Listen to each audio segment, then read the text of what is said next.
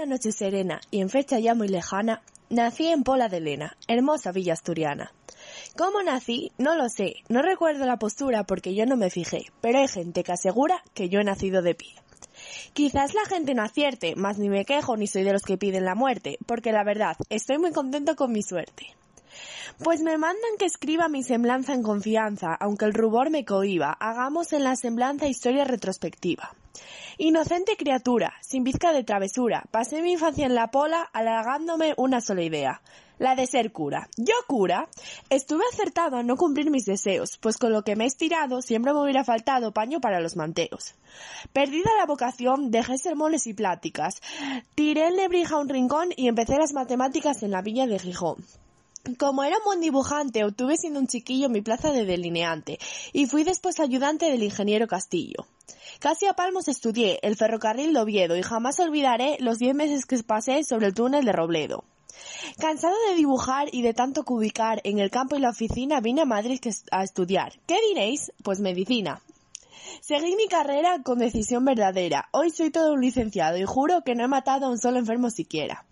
A San Carlos asistía, de ardor y entusiasmo lleno, y aunque el tiempo compartía entre Galeno y Talía, venció Talía a Galeno. Mi amigo Ramos Carrión, que siempre fue para mí amigo de corazón, me dijo, quédate aquí y no pienses en Gijón, no seas inocente, con la humanidad doliente, el negocio es problemático. Tu porvenir, francamente, está en ser autor dramático. Siempre obediente y formal, seguí el consejo leal.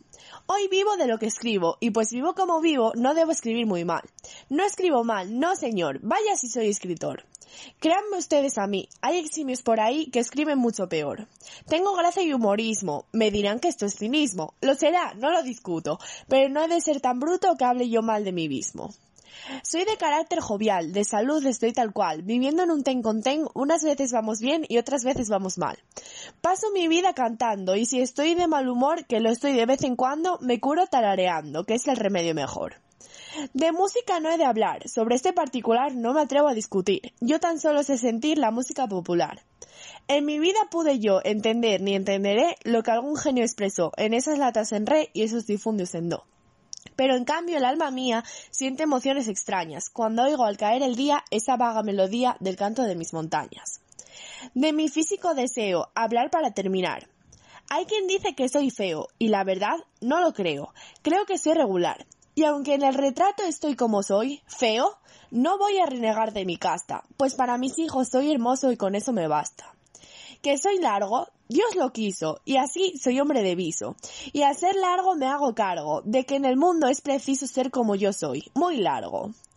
Y por sabido se calla que de Trujillo da Falla y de Castellón a Suances no hay otro autor de más talla ni otro hombre de más alcances.